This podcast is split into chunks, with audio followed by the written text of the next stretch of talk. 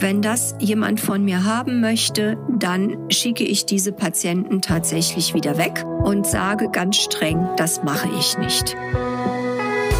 Herzlich willkommen zum Podcast der Praxiskontur mit Standorten in Frankfurt am Main und Fulda. Rund um alle Themenbereiche der ästhetischen Medizin.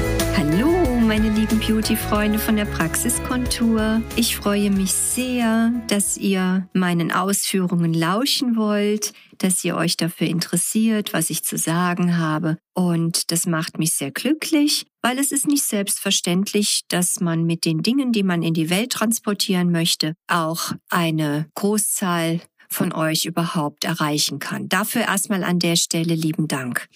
Ich habe mir überlegt, euch heute ein wenig darüber zu informieren, wo meine persönlichen Grenzen sich oft in der Beratung befinden, wo ich sage, nee, das machen wir jetzt nicht oder nee, das geht mir jetzt zu weit. Weil da hat ja jeder Arzt, jede Ärztin so ihr eigenes ästhetisches Empfinden, vielleicht manchmal auch ich möchte ja gar niemanden anklagen, aber manchmal vielleicht doch mehr so den Geldbeutel im Hinterköpfchen und äh, so mancherorts wird dann vielleicht etwas getan, was nicht so, naja, dem ästhetischen Gesamtbild entspricht. Und ähm, gut, wir wollen das jetzt mal dahingestellt lassen und reden nur über meine eigenen Grenzen. Und da möchte ich gerne beginnen jetzt mit dem Thema Hyaluronsäure, weil das sicherlich das ist, was sich jeder sehr gut und schnell vorstellen kann. Also, ein hübsches Gesicht, egal welchen Alters, wehre ich mich über die normale Anatomie hinaus so viel zu spritzen, dass man beispielsweise diesen aufgesetzten Fußballeffekt im Bereich der Backen damit herstellen würde oder Winterreifenlippen, wenn die Technik gewählt wird, die nicht zu einem natürlichen Ergebnis führt, um Lippenvolumen zu generieren. Wenn das jemand von mir haben möchte, dann schicke ich diese Patienten tatsächlich wieder weg und sage ganz streng, das mache ich nicht. Warum nicht? Weil das Gesicht, was ich behandle, soll auf alle Fälle optimiert aus der Praxis gehen, aber nicht überzeichnet und damit einem Donald Duck ähneln, einer Daisy Duck oder schlimmer, Batman ähnlich Joker entspringend. Das ist nicht mein Verständnis von ästhetischer Medizin und das mache ich nicht. Genauso gibt es immer wieder auch Einzelfälle von Patienten, die wahrscheinlich einfach zeitbedingt viel zu viel vor dem Vergrößerungsspiegel sich betrachten, sich analysieren und dann scheinbar Strukturen im Gesicht vorfinden, die wirklich nicht der Rede wert sind, behandelt zu werden.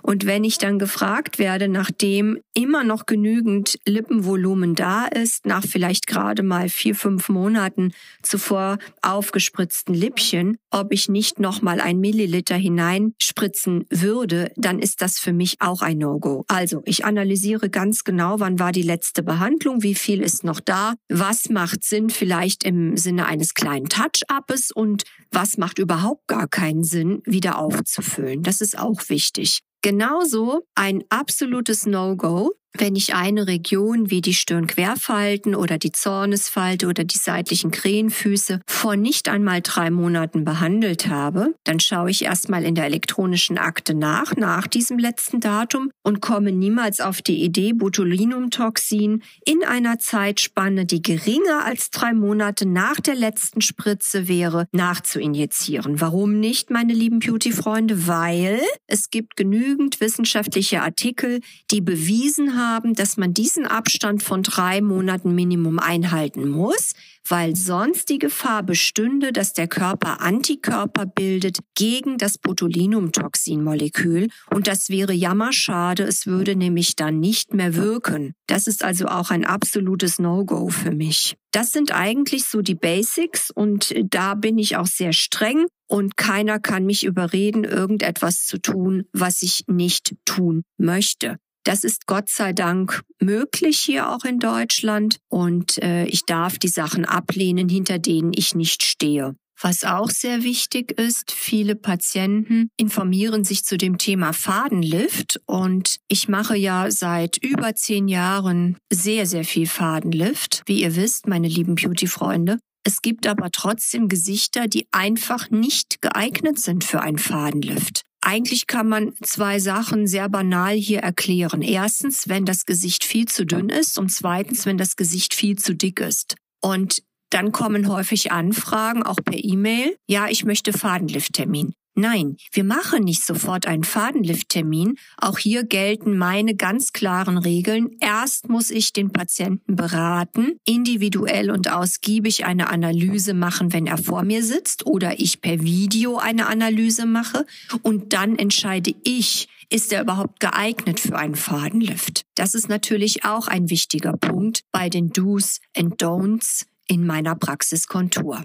So, ich hoffe, ich konnte euch hier wieder einen kleinen Einblick geben, was geht und was geht nicht. Und ich habe ja noch das große Glück bei Befunden wie zum Beispiel massiven Schlupfliedern, wo ich auch kein Fadenlifting mehr machen würde, meinen Kollegen, den Thomas, lieb zu bitten, ob er hier mal schnell drüber schauen kann und mit einem effektiven Schlupflied-OPchen dem Patienten effektiv und sofort helfen kann. Das ist natürlich unser großer Vorteil in der Praxiskontur, weil wir da Hand in Hand ineinander übergehend arbeiten können und uns so gegenseitig stützen können. An der Stelle wünsche ich euch einen schönen Tag und bis bald. Eure Nicole. Das war der Podcast der Praxiskontur. Sie finden uns im Steinweg 10 in Frankfurt am Main, in der Friedrichstraße 13 in Fulda, online unter praxis-kontur.de sowie auf Facebook, Instagram und YouTube. Vielen Dank fürs Zuhören und bis zum nächsten Mal.